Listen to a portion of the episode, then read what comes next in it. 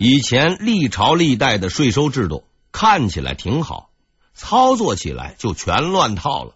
朝廷没落到什么好处，全被地方包干了。此外，这一税收制度还有很多麻烦。由于收上来的都是东西，且林林总总，花样繁多，又不方便调用。比如江浙收上来一大堆粮食，京城里吃不了，本地人又不缺。听说西北缺粮食，那就往那边运吧。一算呢，这个粮价还不够运输费呢，那就别折腾了，放在粮仓里面喂老鼠吧。更头疼的是。各地虽然上交了很多的东西，除了粮食，还有各种土特产、中药材等等，却没有多少银两。这些玩意儿放在京城里又占地方，还要花管理费。遇上打仗，你总不能让当兵的吃棉花，提几两药材当军饷吧？而某些吃饱饭的大臣无聊之中想了个馊主意。说，既然有这么多东西，闲着也是闲着，不如拿去给京城的官员们发工资。比如说，你是户部正六品主事，按规定呢，你该拿多少工资？但到发钱的那天，告诉你说，国家现在钱不够，我们现在只能发一部分钱和粮食给你，剩下的呢，用棉花来抵。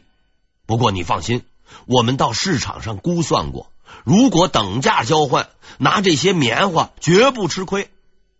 奶奶的，老子辛辛苦苦干到头，就拿着这几袋棉花回家，老婆孩子吃什么？必须说明，这绝对不是搞笑。自朱元璋以来，明代官员都是这么领工资的，有时是粮食，有时是药材，个别缺了大德的皇帝还给纸币。哎，就是胡乱印刷的，那不值钱。早上领工资，下了班就去集贸市场兼职做小商贩叫卖的，也绝不在少数。国家吃了亏，百姓受了苦，全便宜中间那帮龟孙子了。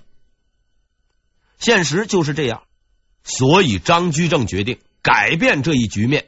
他吸取地方经验，推出了一条鞭法。一条鞭法的内容很多，但最主要的是颁布统一规定，全国税收由实物税变为货币税。明白点说，就是以后啊，咱不收东西了，统一收钱。这是一个看上去很简单的命令，却有着绝不简单的历史意义。因为从此以后，不管是田赋、徭役还是人头税。都有了统一的标准，不再是当官的说了算，交上来真金白银，有就是有，没有就是没有，不再任由官员忽悠。当然了，根据官员必贪定律，张居正也给大家留下了后路，因为各种物品，比如这粮食、水果、药材、丝绸，都按照规定折算成银两上缴，而折算比率。虽是由朝廷掌握，但地方上自然有特殊情况，适当的照顾照顾，从中捞一笔，似乎呢也是很正常的。于是皆大欢喜，朝廷拿到的是白花花的银子，老百姓呢也不用听凭官员糊弄，贪也好，抢也好，说好了宰一刀，哎，就宰一刀，至少日子好过点。官员们好处少了，但也还过得不错，就这么着了。所以，事实证明，越复杂的政策，空子就越多，越难以执行。王安石就大体如此。一条鞭法虽然看似简单，却是最高智慧的结晶。正如那句老话所说：“把复杂的问题搞简单，那是能耐。”张居正和他的一条鞭法就此名留青史，并长期使用。而那三座大山也一直没动过。雍正时期实行摊丁入亩，将人头税纳入田税，才算化三为二。实际上啊，是一点都没减，换了个说法而已。徭役直到解放后才正式废除，而历史最为悠久的田赋，也就是所谓的农业税，前几年也终于得以停征。社会主义好，这是个实在话。张居正干的第二件事，其实是由一封信引起的。万历元年（一五七三年），张居正上书皇帝，当然了，其实呢，就是上书给他自己。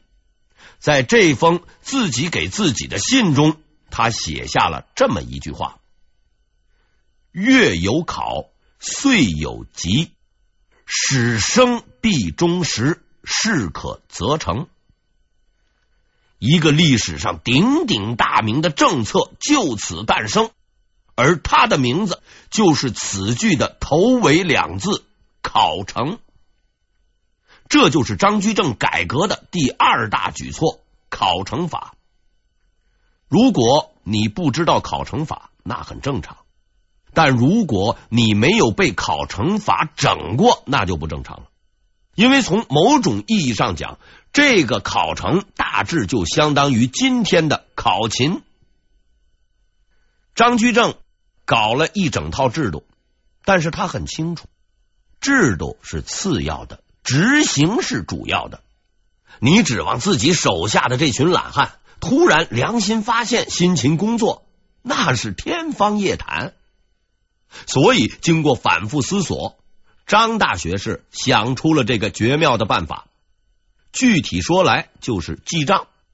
比如，一个知府每年开出就要把完成的工作一一列明，抄录成册，自己留一份。张居正那儿留一份，到了年底一对，如果发现哪件事情你没做好，那就恭喜你了，收拾东西准备去县城吧。如果你到了县城依然如此，对你的处分也依然如此，直到捆了被子滚蛋为止。该法令适用范围近似于无穷大。从中央六部到边远山区，如不照办，一概都照章处理。按照以往的规律，新官上任三把火，雄心勃勃闹一回，烧完之后该干嘛就干嘛，该咋娱乐还是咋娱乐。所以啊，当时有些官兄也不在意，以为啊咬牙挺一挺就过去了。可是他们把牙都咬碎了，也没有等到完事儿的那一天。张居正这回是动真格的了，真格到了有点恶心人的地步。比如万历三年，有人反映赋税实在太难收，你说收十万就十万，遇到欠收，你让我去哪儿讨银子？事实证明，张学士还是很民主的，很快他就颁布规定，从今以后地方赋税。只要收到一定数量，就算没收全，也可以不处分。但是指标下来了，大家都高兴不起来了，因为这个一定数量是九成，这明摆着是把大家涮着玩。我能收到九成，还用叫苦吗？然而张先生用行动告诉大家，收不收得到那是你的事儿，处不处分你。那是我的事儿。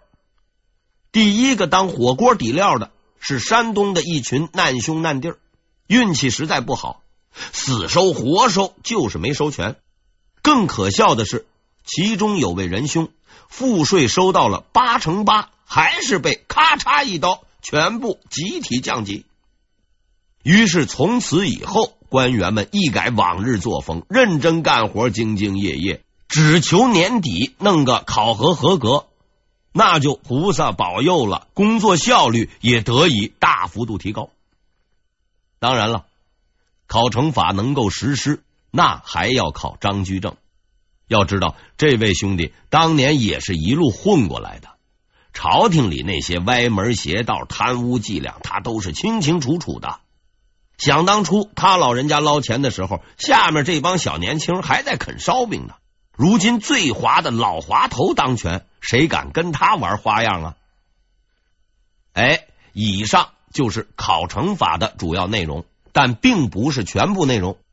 因为事实上，张居正是相当狡猾，在那封信中，他还偷偷的夹杂了一句极为重要的话，以实现他的个人目的。这句话很不起眼，却是他死后被人清算的真正原因。这个事儿咱们留到后面讲，因为他的光荣事迹还没有说完。在张居正的严厉督促下，官员们勤勤恳恳努力工作，国家财政收入不断上升。自正德以来走下坡路的明朝又开始爬坡了。内政蒸蒸日上的同时，明朝军队的实力也得到了进一步的加强，因为几位猛人的存在。戚继光自然是头把交椅，虽说他只是个总兵。职务比谭伦和王重谷要低，但是大家伙心里都清楚，这个人的后台太硬。哪怕是兵部尚书，每次到冀州视察，对戚总兵都是客客气气的。事实也是如此。张居正对戚继光实在是好的过了头，下属不听话了换，副手不听话了换，上司不听话了换。这么一搞，就把戚继光搞成了个无人敢碰的角色，大家都对他尊敬有加。偏偏这位戚大哥还很会来事儿，每次京城有领导来参观，他都要亲自作陪，请吃、请喝、请娱乐，完事儿了还要送土特产。据说呀，都是用车拉回去的。如此猛料的人物，谁惹？在戚继光之前。十七年间，冀州总兵换了十个人，平均任期一点七年。这个鬼地方，天天有蒙古人来转悠，守这里不是被打跑，就是被打死。运气好的被抓回去追究责任，实在是没有办法待。可是人家戚继光就不同了，他到这里以后，只打过几个小仗，之后一直镇守边界十六年，竟然没人敢来。究其原因，还是他守得太好。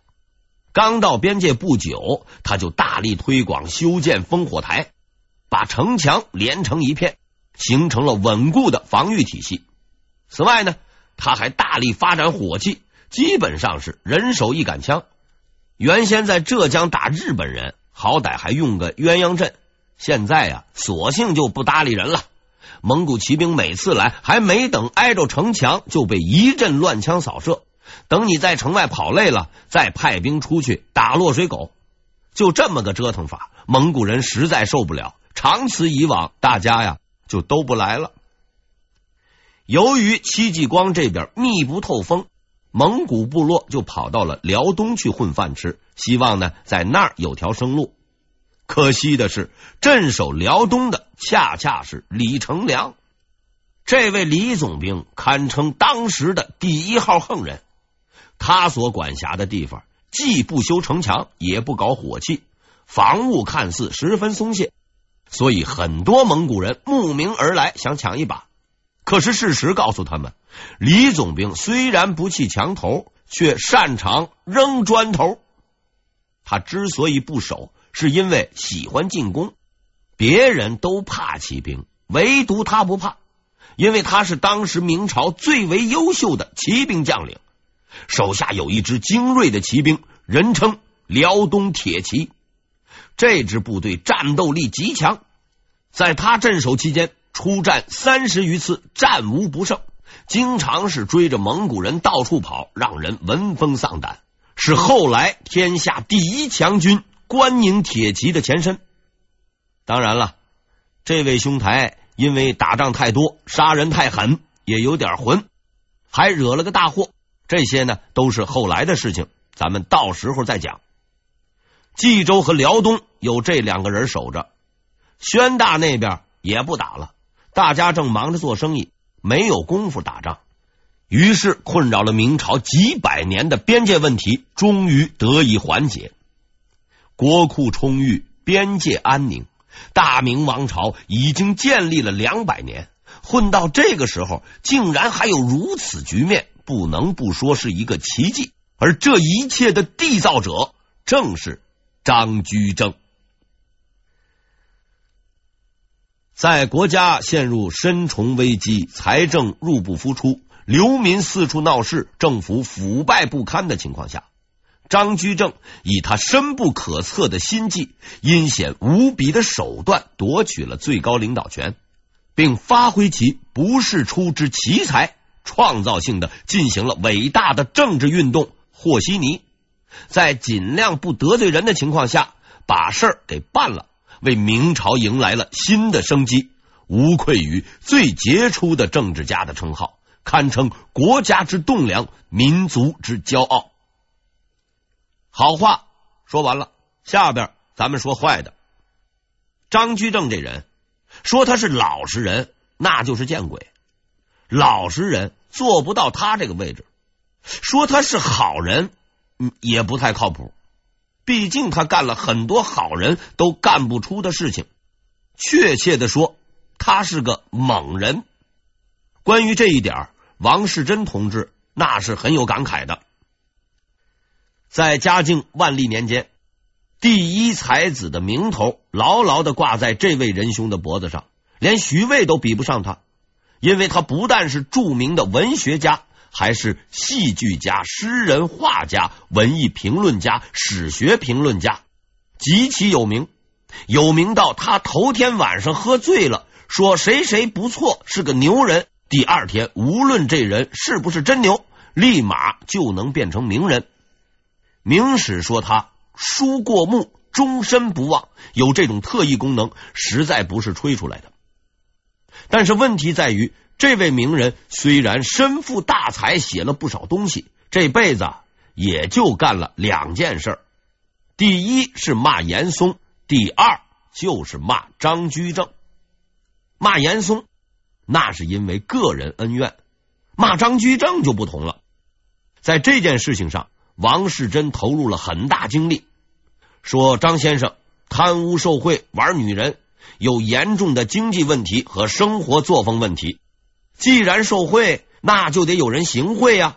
为了证明这一点，他连传统正面形象、民族大英雄戚继光也不放过，把他一把拉下了水。说戚继光送了几个女人给张居正。他的骂法也很特别，不是几天的事儿，一骂就是若干月、若干年，骂的实在是太频繁、太上瘾，骂的我耳朵都起了茧子。其实，在明代，朝廷官员捞点钱不算啥，工资太低。咱中国人又爱讲个排场，不捞钱咋活得下去呢？至于女人问题，那就真是恶搞了。据我所知，王世贞的老婆也不少。不过，这个话得说回来，王世贞被后世称为历史学家，还比较客观公正。虽说他有点愤青。但大致情况还是靠谱的。之所以这么恨张居正，是因为张居正太猛，而王世贞这一辈子最恨飞扬跋扈的人，比如严嵩。然而他是个文人，也只能是有心杀贼，无力回天了。因为猛人可以整人，文人却只能骂人。下面。我们就来介绍一下猛人张居正的主要事迹。看完之后，您就能发现“猛人”这个称呼可谓是名不虚传。张猛人的第一大特征是痛打落水狗，在这一点上，他和他的老师徐阶有一拼。一旦动手，打残是不足的，打死是不够的，要打到对手做鬼了都不敢来找你，这才叫高手。徐阶是这么对付严嵩的，张居正是这么对付高拱的。自打被张居正赶回家，高拱就心如死灰，在河南老家埋头做学问。但让他想不到的是，几百里外的京城，一场足以让他人头落地的阴谋即将上演。